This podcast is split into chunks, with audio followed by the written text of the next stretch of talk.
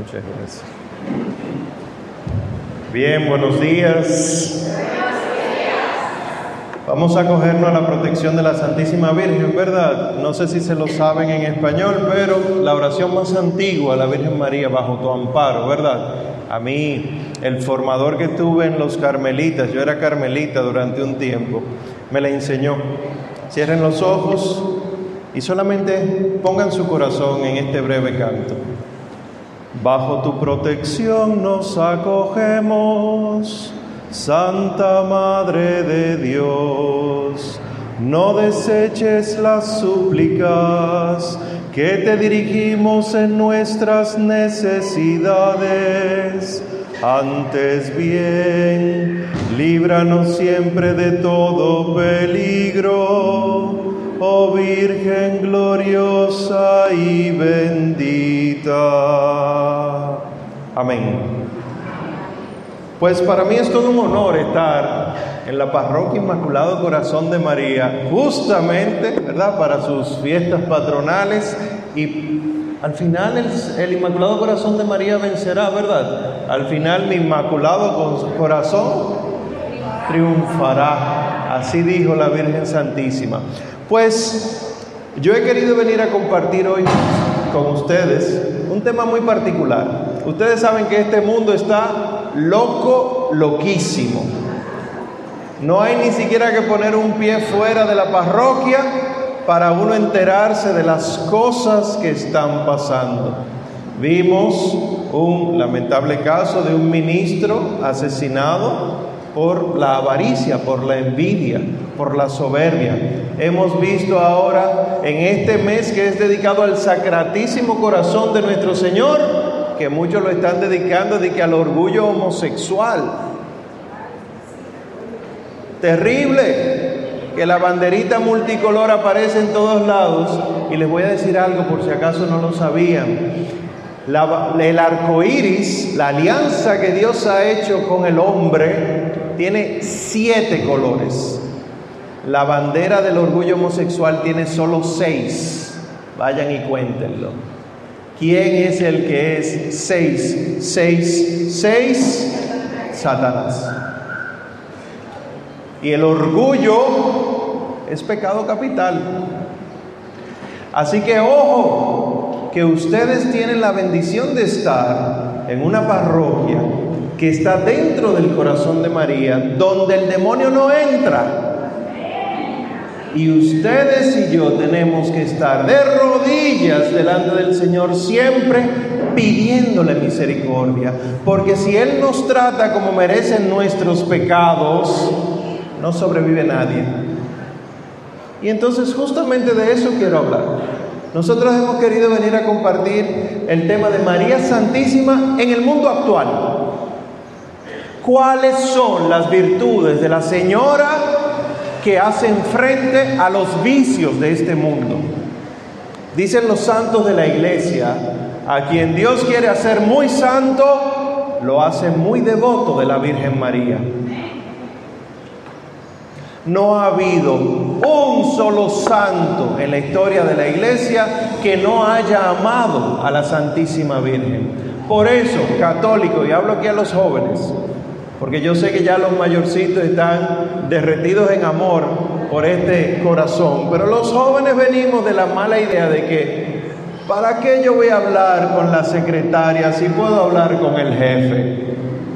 Les diré que yo pensaba así, hasta que ella me dijo a mí, yo no soy secretaria, yo soy la mamá del jefe. A los jóvenes sobre todo, acójanse a ella, háganle caso, que si Cristo Jesús es la misericordia, María es la madre de la misericordia. Y entonces, una breve introducción antes de hablar de las virtudes de la Señora. El Inmaculado Corazón de la Santísima Virgen María, ustedes son más expertos que yo en este tema, solamente daré unas pinceladas.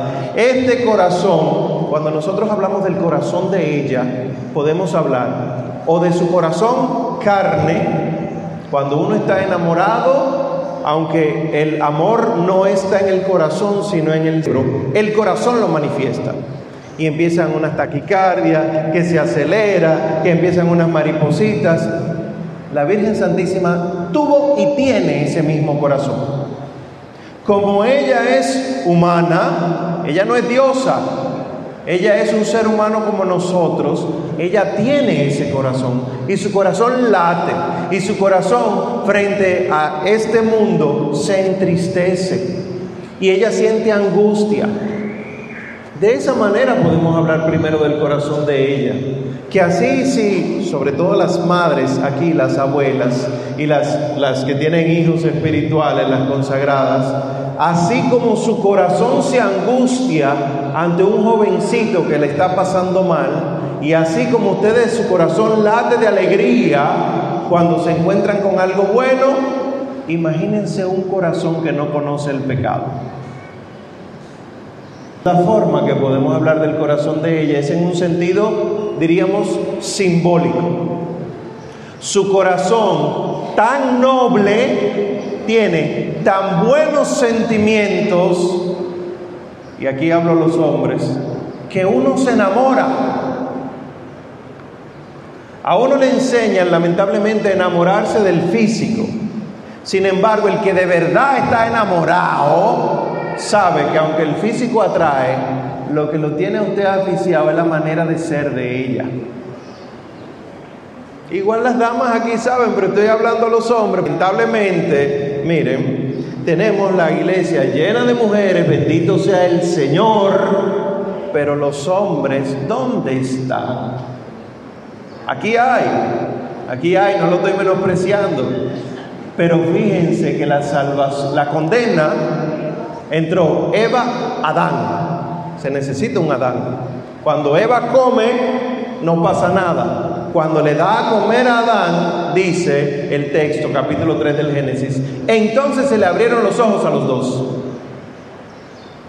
Y entonces si el pecado entró, Eva, Adán, ¿cómo entra la gracia? Nueva Eva, nuevo Adán. Hijo mío, no tienen vino. que tengo yo contigo, mujer? y sucede el milagro. Ella lo pide, pero ella sola no hace nada. Entonces es deber de los hombres aquí empezar a contagiar de la fe, es deber de las mujeres aquí empezar a contagiar de la fe, porque Satán se ha encargado, ese fue el pecado original, el hombre mandaba y la mujer era su compañera, por eso la sacó del costado, ¿verdad? Pues Satán quiso invertir eso. Y ahora la mujer manda y el hombre está al lado. ¿Y cuál es el problema de siempre de los hombres con las mujeres y de las mujeres con los hombres? Que la mujer se la pasa mandando, oye, esta mujer no me deja quieto. ¿Y cuál es el problema siempre de las mujeres con los hombres? Es que a ti hay que decirte la cosa 200 veces. Sepan que eso es del pecado original. Cuando el hombre empieza a asumir su rol y la mujer empieza a asumir su rol, no hay problemas en la sociedad. Y por eso los santos dicen, el problema que vemos social es fundamentalmente un problema familiar. Lo que está faltando en casa, falta en la sociedad.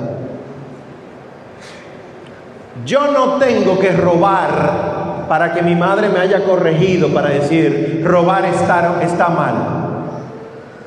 Sin embargo, el que roba mucho, millones, todos estos crímenes políticos que estamos viendo, es porque nunca le dieron una pela cuando se robó un chico. Es aquí que empezamos, ¿eh? Entonces, el corazón de la Santísima Señora, ella crió un muchacho, poniéndolo en dominicano, un muchacho con M mayúsculo, ¿verdad? Porque es el Señor Jesucristo. Pero lo crió. Porque cuando el Señor Dios se abaja, se hace nada. Se hace una célula en el útero de María. Y esa célula empieza a multiplicarse. Se hace un ser humano que no sabe hablar.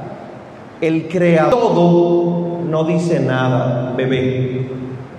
El que creó al ser humano, el que es el camino, no sabe caminar, hay que enseñarle.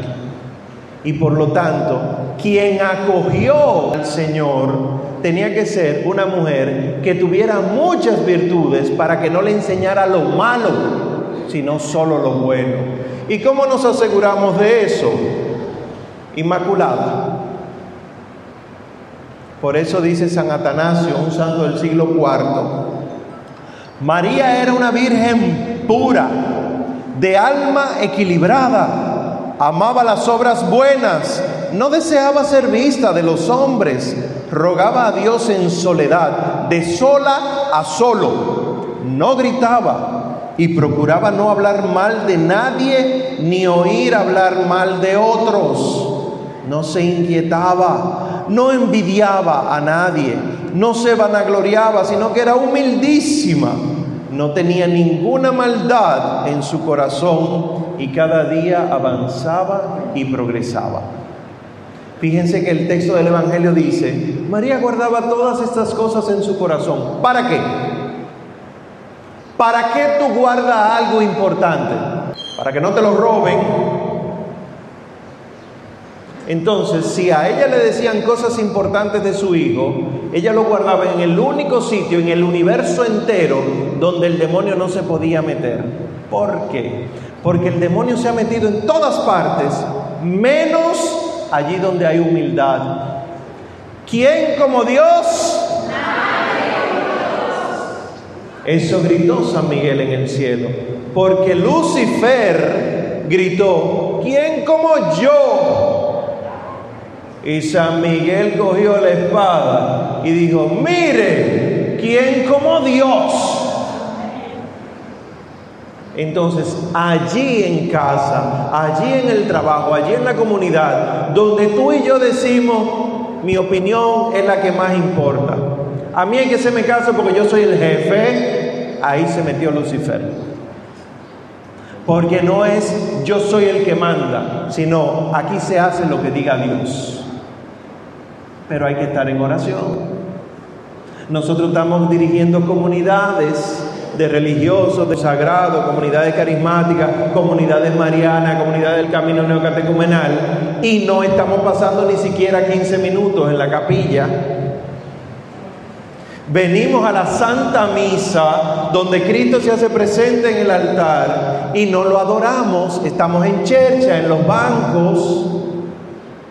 Cristo haciéndose presente, dice la carta de San Pablo a los filipenses, el himno de los filipenses, al nombre de Jesús, toda rodilla se doble en el cielo, en la tierra y en el abismo. Si eso es al nombre, ¿por qué ante su presencia en la consagración estamos parados hablando con el otro? ¿O es que acaso nuestra rodilla, o como suelo decir, mi pantalón blanco que se va a ensuciar si me arrodillo, es más importante que la presencia de Dios? María Santísima nos enseñó que no, que cuando ella es visitada por el ángel, la alégrate llena de gracia. Dice el texto que ella se preguntaba qué significaría aquel saludo. ¿Por qué? Porque el alégrate, el ave, era un saludo de los emperadores. Al emperador se le saludaba así y siempre se hacía con una rodilla en el piso. Alegra de gracia. Un ángel del cielo, no un ángel, un arcángel que no miente, que viene delante de la presencia de Dios, la saluda a ella como emperatriz. Ustedes han visto el cuadro de Nuestra Señora de la Alta Gracia a propósito de los 100 años que estamos celebrando. El cuadro de la Virgen de la Alta Gracia, si lo tienen cerca, búsquenlo, tiene una corona muy particular. Cuando ustedes estaban jugando de niños o juegan con sus nietos, yo soy rey, yo soy reina, hazme una corona. La corona siempre es abierta arriba, pero la altagracia la tiene cerrada. Porque la corona cerrada es del rey de reyes, del emperador. La altagracia es emperatriz. Nosotros tenemos a la reina de los reyes, a la reina madre con razón el ángel la saluda así, pero ella no, se lo, no lo entiende, es una muchacha humilde que cree en Dios. ¿Qué significaría aquel saludo? Entonces, ¿qué fue lo que Dios vio, Dios vio en ella? La humildad de su esclava. ¿Se acuerdan de ese texto, verdad? El Magnificat. El Señor Dios vio la humildad de su esclava y dice ella, y desde ahora me llamarán bienaventurada todas las generaciones, pero por la humildad de su esclava. Y entonces este corazón santo, o sea, que participa en Dios, este corazón hermoso, es decir, que se parece al de Dios, al de Cristo, este corazón ordenado, es decir, que no tiene desorden, que no tiene afecto, afecto, apego al pecado, este es el corazón de María Santísima. Quien busca a la Virgen Santísima no deja de amar a Cristo. Por eso mismo dicen los santos, no temas nunca amar demasiado a María, porque nunca la amarás más que lo que su Hijo la amó. Nunca tengan miedo de amarla demasiado. Hay una historia real de un ateo que no quería creer en Dios ni en nada. Y en el momento de su muerte, que todo el mundo dice, para el infierno que va ese hombre, se le aparece la Virgen y se lo lleva para el purgatorio. Y entonces le preguntan a la Virgen María que por qué si un hombre era ateo, se lo llevó para el purgatorio y no lo mandó para el infierno Dios. Y respondió el Señor Jesús en oración a una persona muy piadosa, porque aunque él no creía en mí ni quería creer en mí, cada vez que contemplaba a mi madre al pie de la cruz, sentía mucho dolor por lo que mi madre sentía. ¿Y cuál hombre no llorara viendo a la Madre del Salvador al pie de la cruz, conteniéndonos a nosotros? Ella la que le daba era consuelo a María Magdalena y a Juan. Si quieren, vean la película La Pasión de Mel Gibson. Ella no está desmayada en el piso, no aguanto más.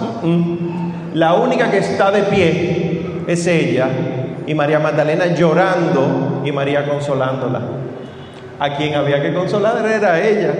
Y aún así ese corazón es tan firme, tan fuerte, que consuela a los caídos.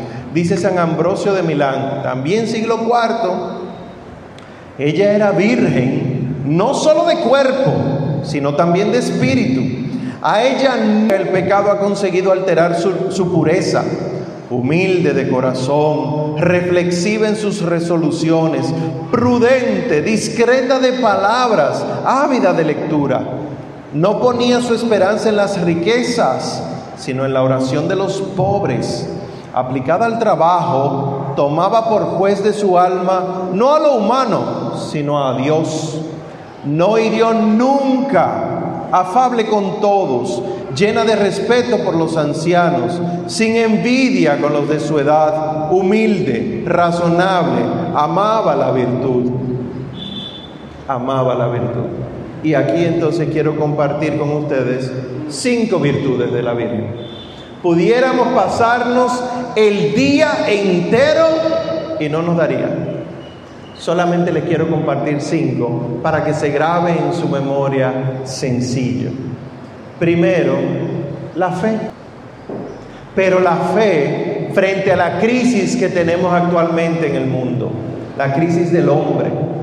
Ha dicho el Papa Benedicto XVI que la crisis actual no es una crisis de fe, porque si se fijan, no es que el hombre ya no cree, sino que cree en lo que sea. La crisis actual es una crisis del hombre, del ser humano, donde el hombre mismo ya no se reconoce. ¿Qué nos enseña la fe del corazón de la Santísima Virgen María? Ella cree en las cosas de Dios porque Dios lo dijo, punto. Santa Isabel, llena del Espíritu Santo, cuando recibe a María Santísima, la Virgen la saluda y dice Santa Isabel, Feliz de ti que has creído lo que se te ha dicho de parte del Señor. Nosotros venimos tenemos problemas en casa y en el trabajo y queremos que aquí en misa Dios nos dé la solución al problema de casa. Y si Dios me lo resuelve, creo en Dios. Y si Dios no me lo resuelve, me falta fe, eh, Dios no me oye, hermano, estoy en un desierto espiritual, ore por mí. Todo eso disparate. Y el Señor Jesús dijo, recuérdenlo, el segundo domingo de, de Pascua, el domingo de la misericordia, Tomás, dichosos los que creen sin haber visto. Dichoso es el que cree sin haber tenido milagros. Tú necesitas un milagro en tu familia, yo lo sé. Tú necesitas un milagro en asuntos económicos, yo lo sé. Pero acaso si Dios te da ese milagro, no te olvidas tú de orar a Dios porque ya no tienes problemas para orar a Dios.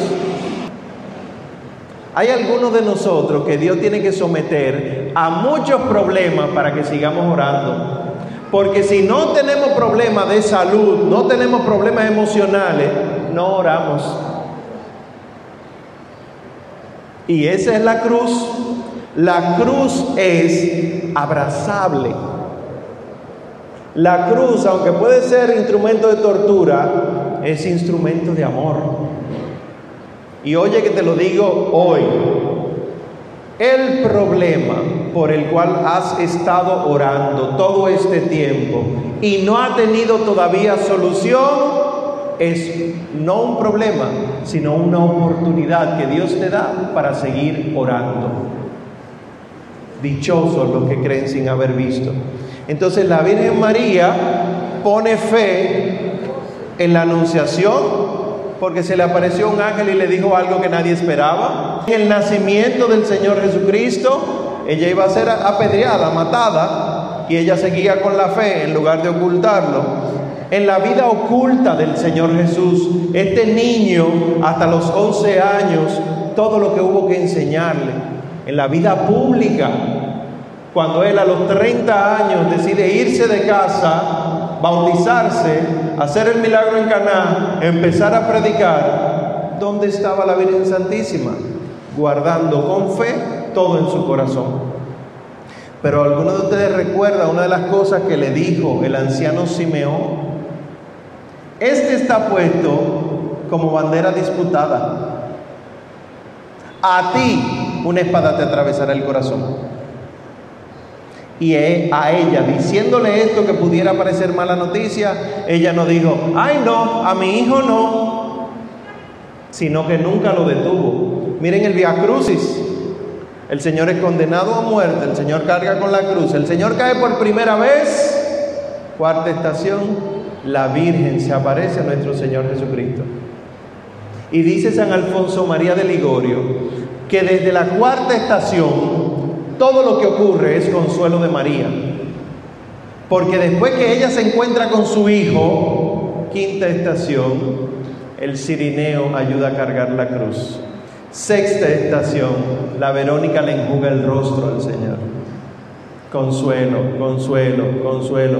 Ella no lo abandona, pero ella no le quita la cruz. Y eso te lo dice a ti. María Santísima te acompaña, pero no te quita la cruz te la deja porque ese es el momento en que más te pareces a Jesús. ¿Cómo te la va a quitar? Entonces nosotros teniendo la fe de María, entendemos por qué existe esta crisis del hombre. ¿Por qué? Si sacamos a Dios de las universidades, en la UAS no te hablan de Dios por ningún lado, yo estudié medicina, a mí no me hablaron de Dios por ningún lado, este cuerpo se creó solito. Si sacamos a Dios de las universidades, de las escuelas y los colegios, se hace una oración al principio y tenemos la Biblia en el escudo, tenemos una cruz en la bandera y sacamos a Dios de la familia, los papás ya no oran en casa, el Santo Rosario no se reza, ya no se oye al mediodía en casa. El ángel del Señor anunció a María. Entonces, si sacamos a Dios de todas partes, ¿qué tenemos? Absolutamente nada. Porque ¿quién como Dios? Y resulta que tú y yo fuimos creados, Génesis 1.26, hagamos al hombre a nuestra imagen y semejanza. Y como fuimos creados a imagen y semejanza de Dios, si sacamos a Dios, no tenemos a nada. ¿Y qué es lo que estamos viendo? Que el varón ya no sabe ser varón LGBT. La hembra ya no sabe ser hembra. A la mujer le han metido en la cabeza que tener muchacho es una carga. Y lo triste es que se lo dicen ustedes. Eso es lo triste. Que ustedes le dicen, mis hijos, no tengan hijos de una vez, disfruten su matrimonio. ¿O me equivoco?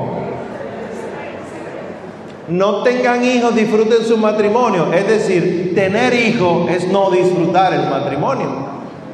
Y por eso ustedes ven que abuela, doña Tata, tenía 10 muchachos, 12 muchachos. ¿Y los hijos tuyos cuántos tienen? Uno. Y si fuera por ellos, los perros nada más. Y hay quien dice, los perros son parte de mi familia, yo no voy a tener muchachos. ¿Pero por qué? Porque sacamos a Dios. La Virgen Santísima nos enseña que con la fe debemos hablar de Dios siempre y en todo momento. ¿Cuál es la culpa que siente el católico de hablar de Dios? ¿Por qué les da vergüenza? ¿Por qué no podemos decir, como dice Santiago, mañana vamos a hacer tal cosa si Dios quiere y vivimos? La segunda virtud de la Santísima Virgen María es la esperanza. Ella hace cosas del cielo por encima de las de este mundo. Miren lo que dice el Evangelio según San Lucas. Porque Dios ha puesto los ojos en la humildad de su esclava. Por eso desde ahora todas las generaciones me llamarán bienaventurada. Ella, viviendo hace dos mil años, dijo, las generaciones todas, es decir, hasta que se acabe el mundo, me llamarán bienaventurada. Ella tenía esperanza. ¿Cuál es la diferencia entre fe y esperanza? Que la fe es creer en Dios y la esperanza es anhelar las cosas de Dios. Fe y esperanza van de la mano pero no puede haber un cristiano de verdad, de corazón, que venga a misa, que se confiese, que comulgue, que adore a Cristo y que ande por la calle diciendo, esto no hay quien lo resuelva. Estos problemas, mira, me pueden demasiado, me quitan el sueño, tengo que empezar a leer libros de autoayuda. Los católicos no creemos en los libros de autoayuda qué? No.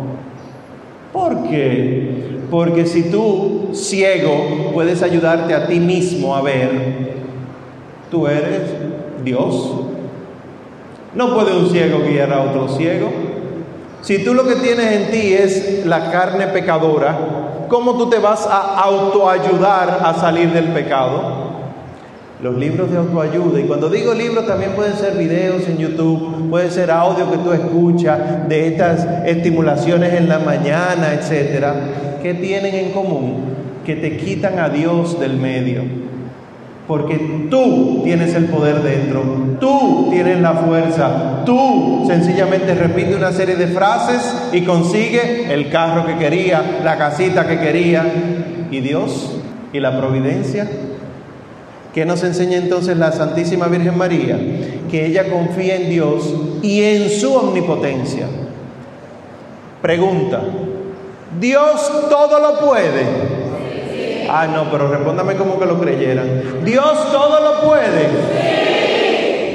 ¿Y acaso no puede entonces darte aquello que tú necesitas? Miren las flores del campo, miren las aves del cielo, que ni siembran ni cosechan y Dios le da comida todos los días.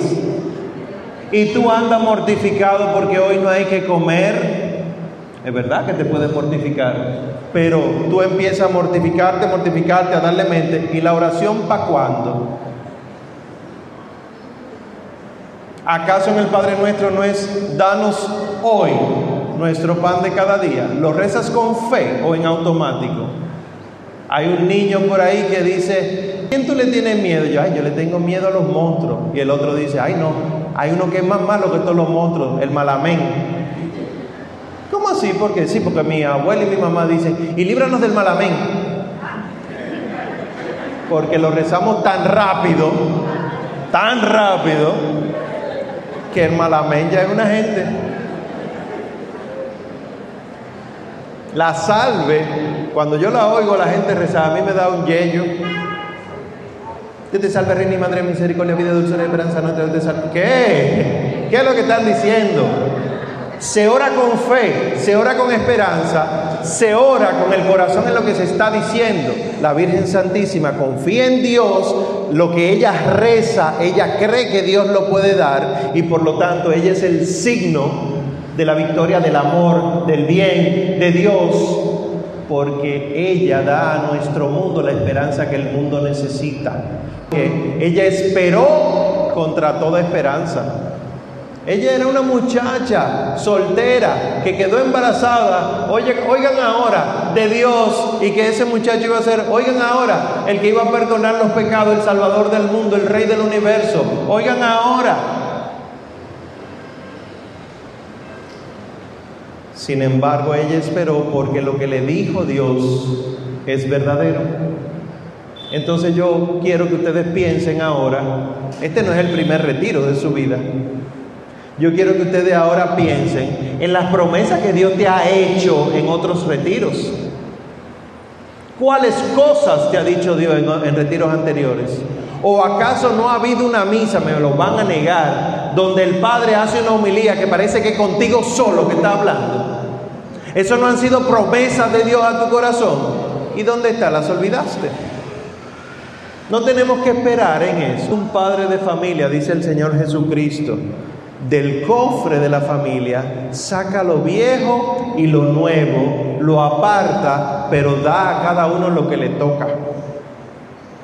Esas promesas que tú tienes empolvadas en tu corazón, desempólvalas por ejemplo, las consagradas, el primer llamado que te hizo el Señor, desempolva eso. Igual, nosotros, los laicos que se han consagrado, que han dado su vida al servicio de Dios, te acuerdas cuando tú tenías 13 añitos, que tú tuviste esa experiencia con Dios. ¿Dónde está? Eso es esperanza. Porque Dios no se contradice, porque Dios es fiel.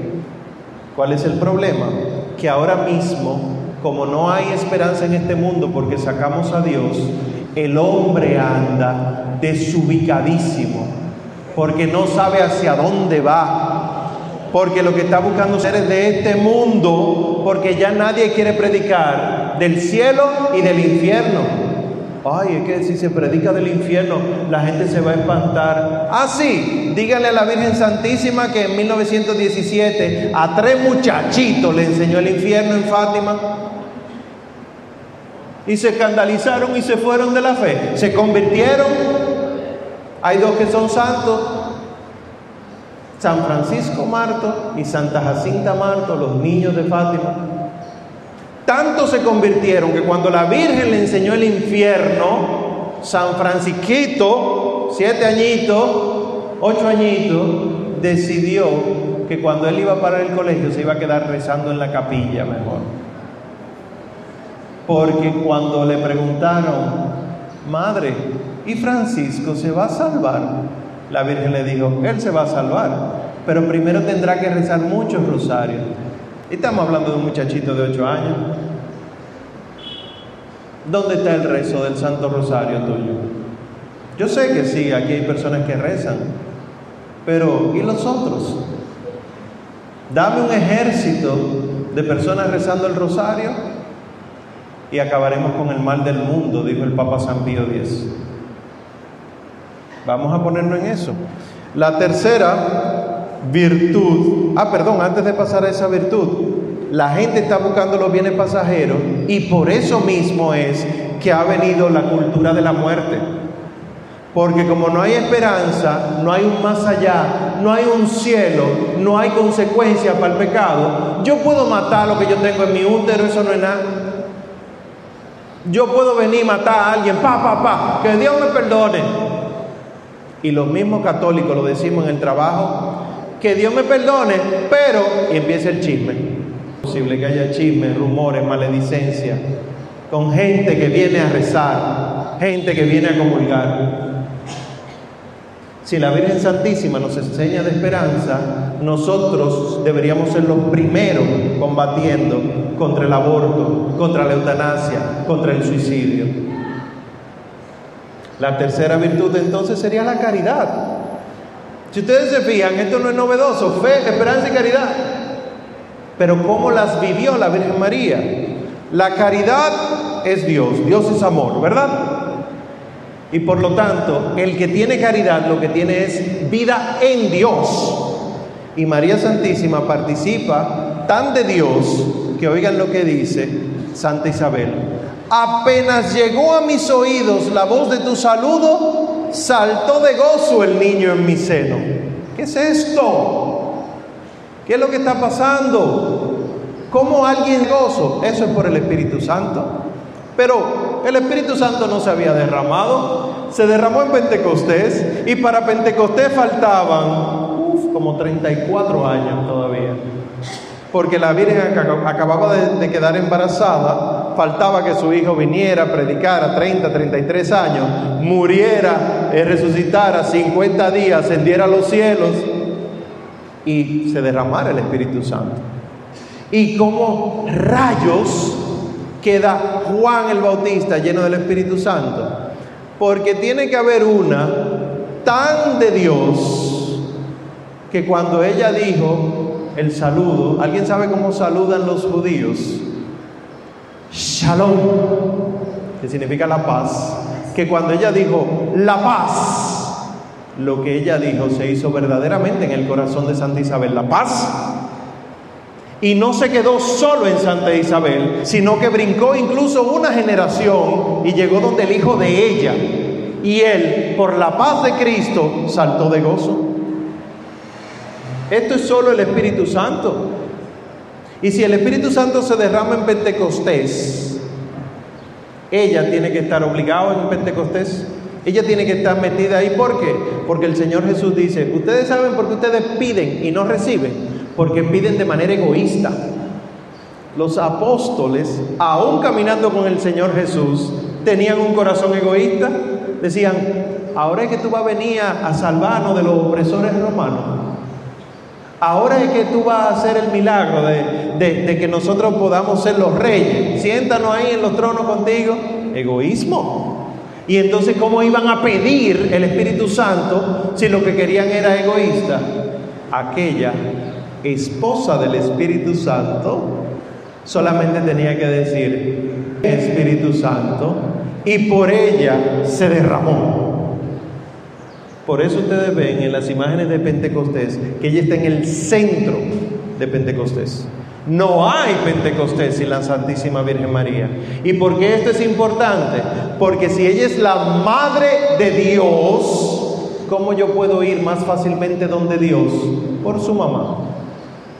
Yo médico puedo recibirlo a ustedes. Ay, Omar, que tengo tal necesidad, a ver si tú me puedes ayudar. Y yo te voy a decir, bueno, está bien, llama a la oficina para que te hagan una cita. Lo normal, ¿verdad? Muchos de ustedes se molestan porque las citas duran mucho, no sé qué cosa. Pero algunos de ustedes muy astutamente conoce a mi mamá. ¿Y va donde mi mamá? Mire, yo necesito una cita con su hijo. Ah, está bien. ¿Es para cuándo? Para mañana, porque estoy en tal. Ah, está bien, yo le digo. Y llega mi mamá. Omar, mira, yo necesito que tú. Dime, mami. Yo necesito que tú atiendas a Fulana mañana. Mami, pero yo estoy ocupado. Ay, mi hijo, pero por tu mamá. Ustedes son una manipuladora. Pero ese es el corazón de la mujer. Por eso es que esto tiene más mujeres que hombres, porque el corazón de la mujer se parece muchísimo más al corazón de Dios que el corazón del hombre. Y por eso es que una madre no se cansa de esperar, ¿verdad? ¿Conocen eso? Madres reales, biológicas y madres espirituales. Hay muchas de ustedes que tienen hijos aquí en la parroquia que no lo parieron ustedes. Ustedes lo saben. mi hijo. Yo eh, tenía una madre espiritual que ella me decía, ay, tú eres mi hijo blanco, me decía ella. Yo, pero no lo diga así, usted es mi madre, punto. No, no, mi hijo blanco. Y entonces me llamaba para las fotos familiares, ellos eran como seis en medio ahí. Ven mi hijo, yo no hágaselo usted, después yo, ven que tú eres mi hijo. La Virgen Santísima hace eso con nosotros.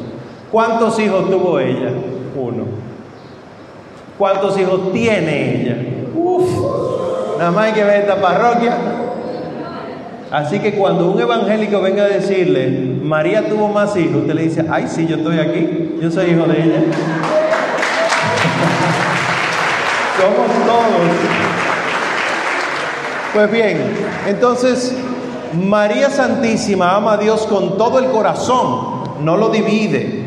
Ella ama a Dios más que a lo que está pasando a su alrededor. Y por eso ella pudiendo decir, mi hijo, deja eso, deja la cruz, no lo dijo. Porque ella sabe que el plan de Dios está por encima de la voluntad de ella. Y por eso algunos místicos creen que cuando María Santísima se encuentra en el Via Crucis con su hijo, ella en lugar de sentirse triste, lo que hace es darle ánimo a él y decirle, mi hijo, para esto fue que viniste. Imagínense ustedes, las que son madres, decirle a Dios que el sufrimiento por el que está pasando, para eso fue que vino este mundo. Duele, pero es la verdad. Hay algunos de ustedes que tendrá hijos que han estado enfermos desde que nacieron. Algunos de ustedes tendrán algún familiar con algún síndrome o que ha estado en cama, que hay que estar cuidándolo. El mundo dice, eso es lo que había que matarlo en el útero, para eso se hace la sonografía, no viene eh, este sufrimiento. Pero cuando tú hablas con las madres, los padres de ese que ha estado pasando lucha, tú descubres que el corazón se le ha puesto más grande que son personas humildes, que son personas cariñosas. Por lo tanto, hay algunos de nosotros que para aprender a amar, Dios tiene que mandarnos las dificultades. Qué terco. Somos uvas para ser aplastadas y hacer vino. Pero hay algunas uvas que somos tan pequeñitas y tan revejías que para poder tirar un chin de jugo aplastarnos mucho, mucho. Así que si estás pasando la dificultad, bendice a Dios como hizo Job. Le destruyeron todo. Y Job dijo, el Señor me lo dio, el Señor me lo quitó, bendito sea el nombre del Señor. María Santísima entonces nos enseña por la caridad que ella, si Dios es amor y Cristo es Dios y Cristo estaba en ella, ella es la madre del amor. Ella es la madre del amor que cuando el amor era chiquitico le enseñó al amor a amar. Ella fue la que le enseñó a su hijo a amar al prójimo como a ti mismo. Porque él, siendo Dios, lo sabía todo, pero siendo hombre renunció a todo. Y así entonces, ¿qué es lo que está pasando ahora? Que como no hay caridad, hay delincuencia. Porque a mí no me importa el otro, yo lo que quiero es tener un celular yo. Como no hay caridad, hay inseguridad. Nadie quiere salir ahí solo. El que hace ejercicio en la mañana anda con un palo en la mano. Nadie cuida a nadie. Sin embargo, hace 20 años, hace 25 años, los hijos salían, los chiquitos salían y los vecinos le decían, mire, ¿qué usted hace aquí que no está en la escuela? ¿O no? Ustedes tienen muchos hijos aquí en esta parroquia. Cuídenlos. Díganle, mi hijo, tengo mucho que no te veo en misa, vamos a misa el domingo. La caridad mueve el corazón a llevar al prójimo a donde Dios. Entonces, como no hay amor al prójimo ahora, como el prójimo no me importa, como lo que importa soy yo y lo mío, tenemos el aborto. Es mi cuerpo, mi decisión. Son mis gustos, homosexualidad. Tú no tienes que meterte en eso. y nos han hecho creer que no tenemos que meternos en nada.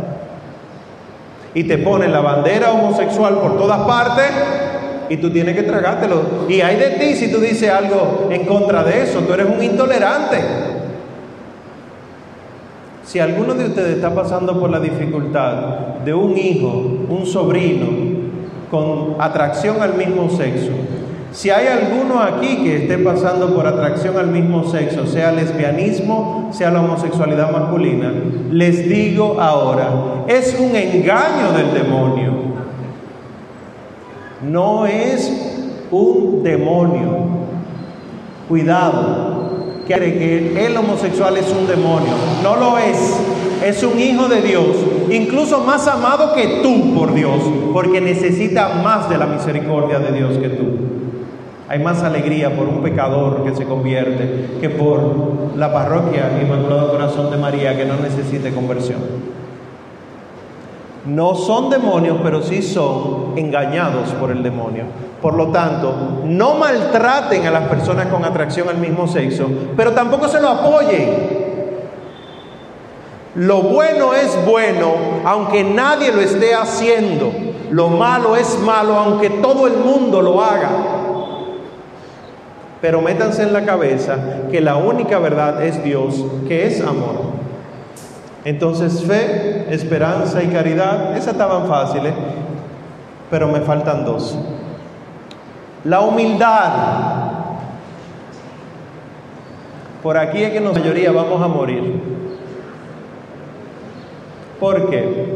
Porque cuando el demonio en el cielo dijo, ¿quién como Dios? Perdón, ¿quién como yo? Era la soberbia hablando. Y dice el texto que fue expulsado del cielo el Satán, el diablo. Lo expulsaron del cielo. ¿Y dónde se fue? En el credo lo decimos. Creo en un solo Dios, Padre Todopoderoso, Creador del cielo y de la tierra solamente. Y si a, Lucifer lo botaron del cielo, ¿a dónde se fue? A la tierra. Abran el Génesis, en el paraíso terrenal, es que estaba en la, serpiente. Entonces, como a él no le fue bien, como él no puede contra Dios, porque ¿quién como Dios? Entonces lo que hizo fue aquí en la tierra querer engañar a la imagen de Dios, engañar al hombre y a la mujer. No puede tocar a Dios, pero sí puede tocar la imagen y semejanza de Dios. Y engañó a Eva y a Adán. Y te sigue engañando a ti hoy. Y te hace creer que el encargado de liturgia de la parroquia, te hace creer que el coordinador de los jóvenes, te hace creer que el que pertenece al consejo parroquial, te habla duro porque te está menospreciando. Y tú llegas a la parroquia y te ofende porque no te miraron, porque no te saludaron, Señores, hay gente como yo que tenemos tantas cosas en la cabeza que podemos pasarle por el lado a alguien que conocemos y no nos damos cuenta. Y eso no quiere decir que te odio con todo mi corazón, no me vuelvas a hablar nunca más.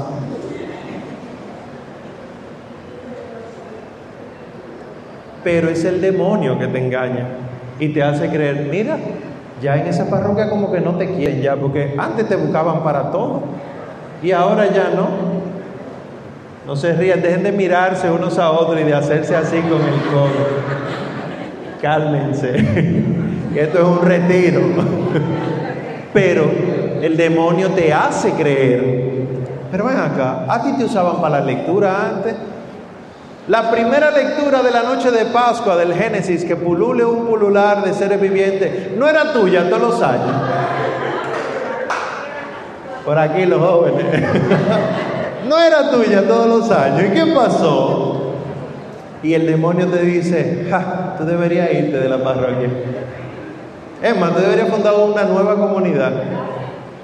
Tú deberías cruzar frente donde están los pentecostales. Cuidado, que es la soberbia del demonio que te pone así. ¿Con qué se combate la soberbia? Con la humildad la humildad es el fundamento, la zapata del edificio de la santidad. Tú puedes tener montones de dones y no tienes humildad, eso se te va a caer arriba. La humildad en María Santísima era única, porque ¿qué fue lo que Dios, Dios vio en ella? La humildad de su esclava. Ella incluso, la Virgen Santísima, ama a Dios más que a ella misma. Dios le dijo, vas a quedar embarazada. ¿Cómo será eso si no conozco varón? Vas a quedar embarazada. Y ella pudo decir, bueno, es que me van a matar a pedrada, mi familia no me va a creer, José, tan buena gente, se va a ofender, quizá no me crea. No, yo mejor no. Y ella no dijo eso. Yo sé que la mayoría de nosotros decimos que María dijo sí, y yo les digo, María no dijo sí. ¿Qué? ¿Cómo? Ella dijo, hágase, que es diferente. ¿Cuál es la diferencia? Que hágase, uno lo encuentra en el Génesis con las criaturas. Y dijo Dios, hágase la luz. Y se hizo la luz. Y dijo María, hágase en mí según tu palabra. ¿Y qué se hizo en el vientre de ella? La palabra de Dios. Por lo tanto, no fue un solo sí, sino un imperativo. Hágase.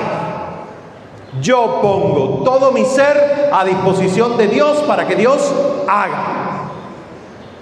Y esta es la humildad. Esto no es soberbia, es la humildad. Dios vale más que mis planes. Díganselo en su corazón. Dios más que mis planes.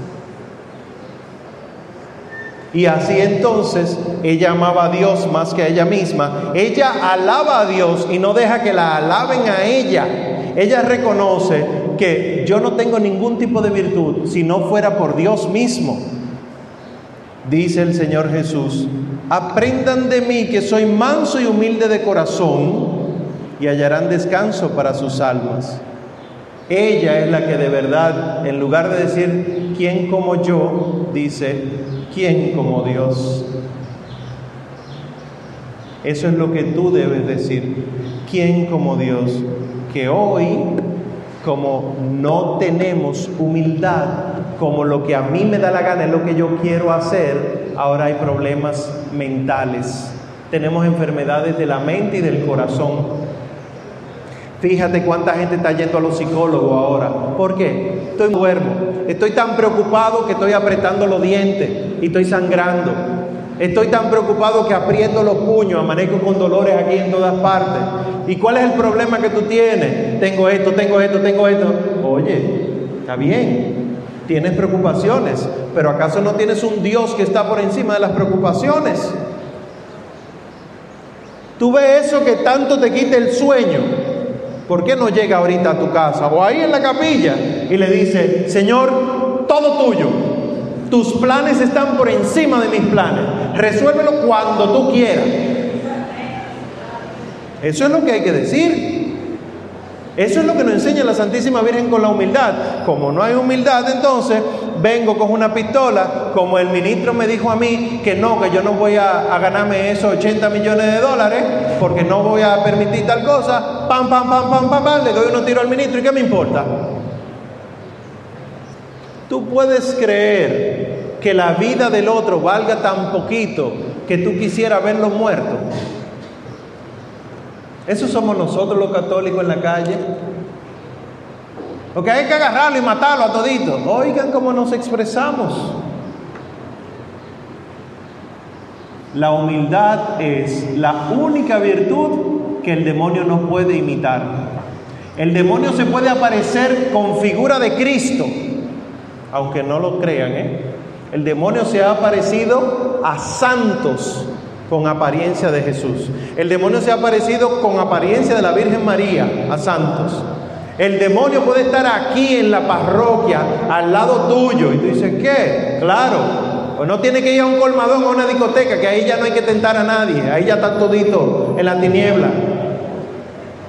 Ahora, ¿qué es lo que nunca podrá hacer el demonio? Ser humilde. Y por eso, por eso, una santa, apareció Jesús y le, y le dijo, yo soy Jesús, pídeme lo que quieras. Y ella dijo, Jesús. Es más, si es Jesús, le voy a preguntar cuáles fueron los pecados que confesé en la última confesión, porque como eso más lo oye el Padre y yo, Jesús como está en todas partes, sabrá cuáles fueron. Si tú eres Jesús, ¿cuáles fueron los pecados que yo confesé en la última confesión?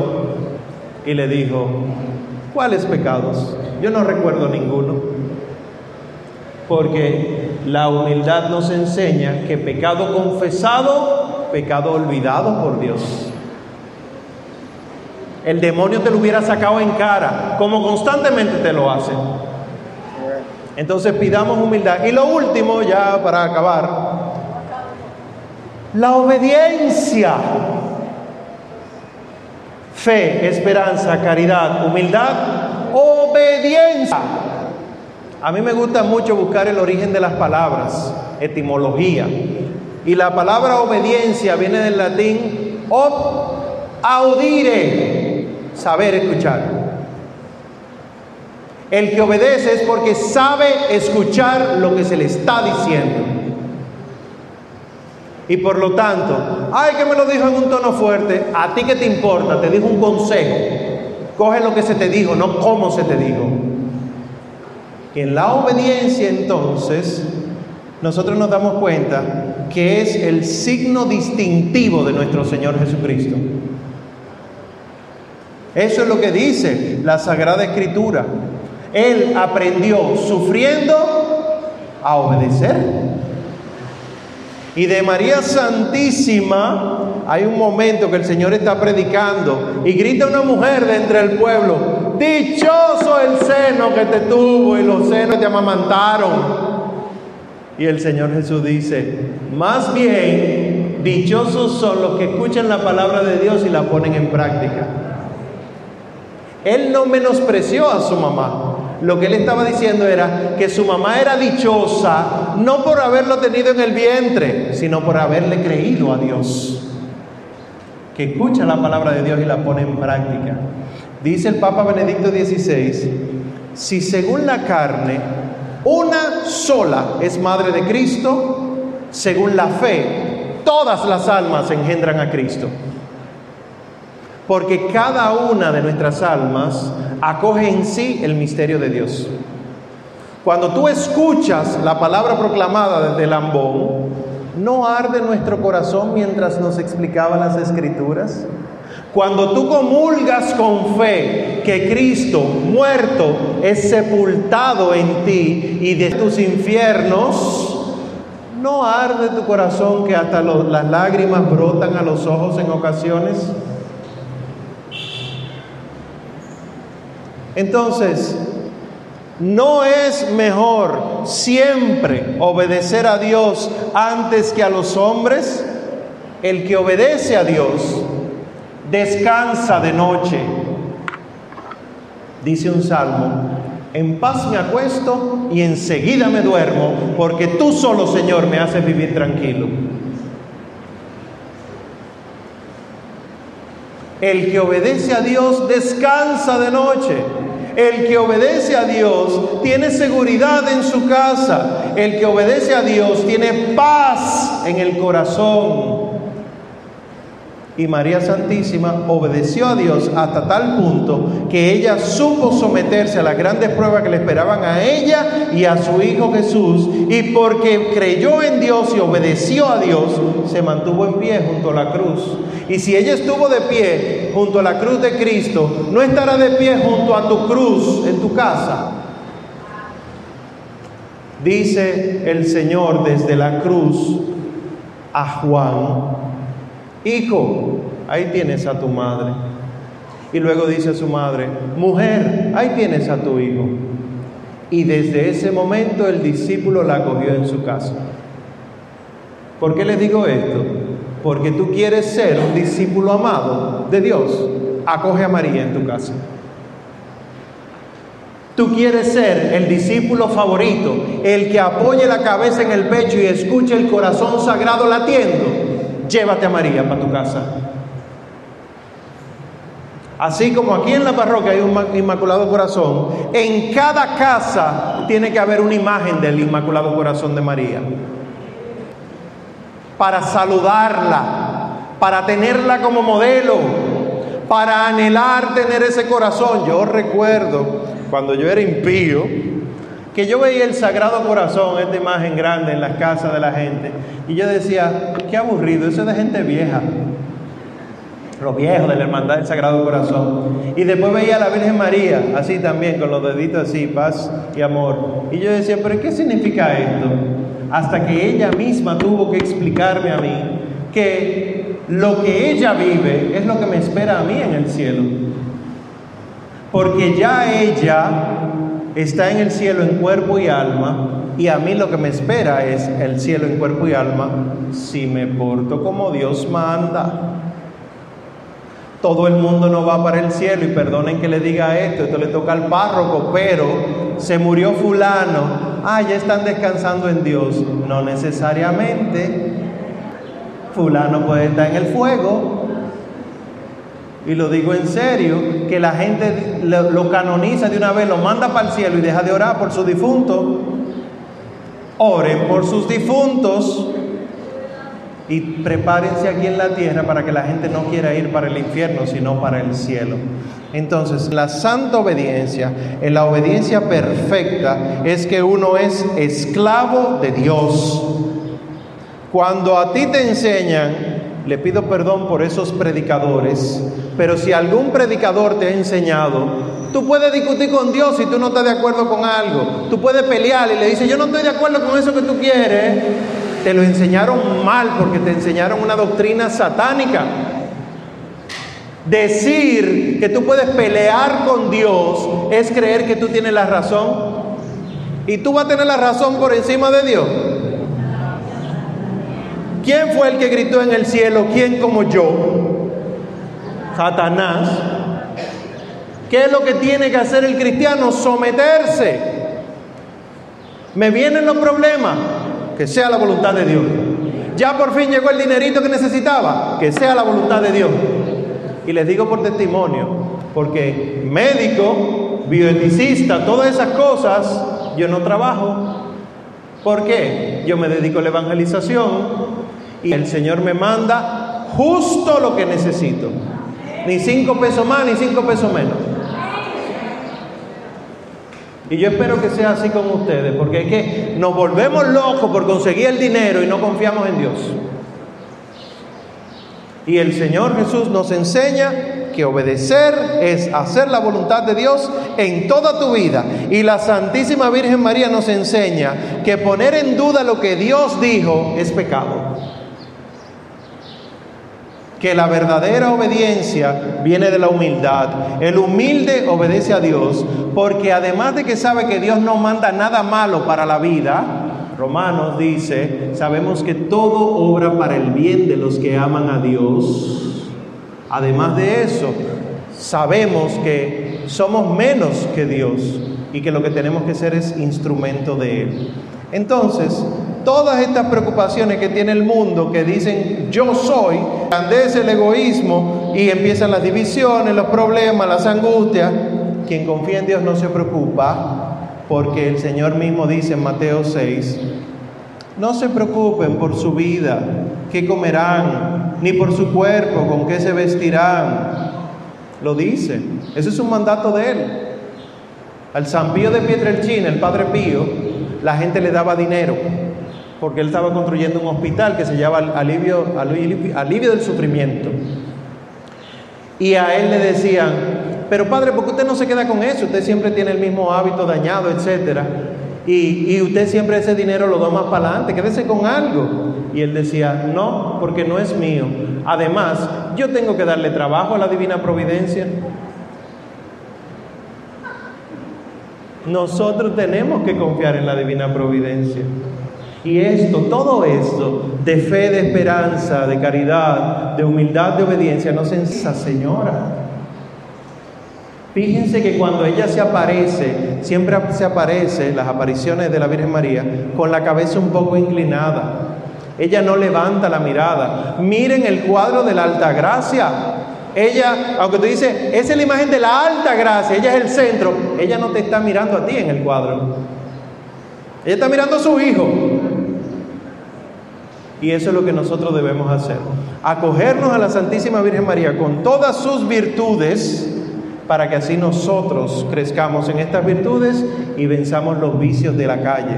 Concluyo con una frase de San Ireneo de León, porque como aquella, Eva, tuvo un marido, Adán, pero aún era virgen, habiendo desobedecido, se hizo causa de muerte para sí y para toda la humanidad. Así también el nudo de la desobediencia de Eva se dio por la obediencia de María. Pues lo que la Virgen Eva ató por su incredulidad, la Virgen María lo desató por su fe. Que aprendamos de la Santísima Virgen María a tener fe. Que aprendamos de la Santísima Virgen María a tener confianza en Dios. No busquen las cosas de aquí, que Dios se las manda. Busquen las cosas del cielo, que el demonio se las quiere arrebatar. Mediten constantemente en lo siguiente. La iglesia tiene dos mil años con una frase, memento mori. Eso es latín para, ¿verdad que morirás? Si tú tienes siempre presente que esta vida no es para siempre, que tú vas a morir, tú siempre vas a buscar las cosas del cielo porque aquí en la tierra no hay nada. No acumulen tesoros en la tierra donde la polilla se lo come. Aquí probablemente hay gente, porque a mí me ha tocado conocer gente así, que guarda. Hay que guardar eso por si lo necesitamos después. Y guardamos funditas de regalo, papeles de regalo, guardamos muchas cosas y después cuando lo necesitamos no lo encontramos o está dañado. Entonces no acumulemos cosas en la tierra, acumulemos cosas en el cielo, que allá no hay polilla. Acumulemos la alegría del resucitado, acumulemos oraciones, acumulemos nenas, acumulemos lo que Dios nos da, la esperanza del cielo, la esperanza de verlo a Él. Y nosotros tenemos, nunca lo olviden, una abogada a nuestra derecha. Tenemos a Cristo el juez, al Espíritu Santo el abogado, a María la abogada. No vamos a perder nunca.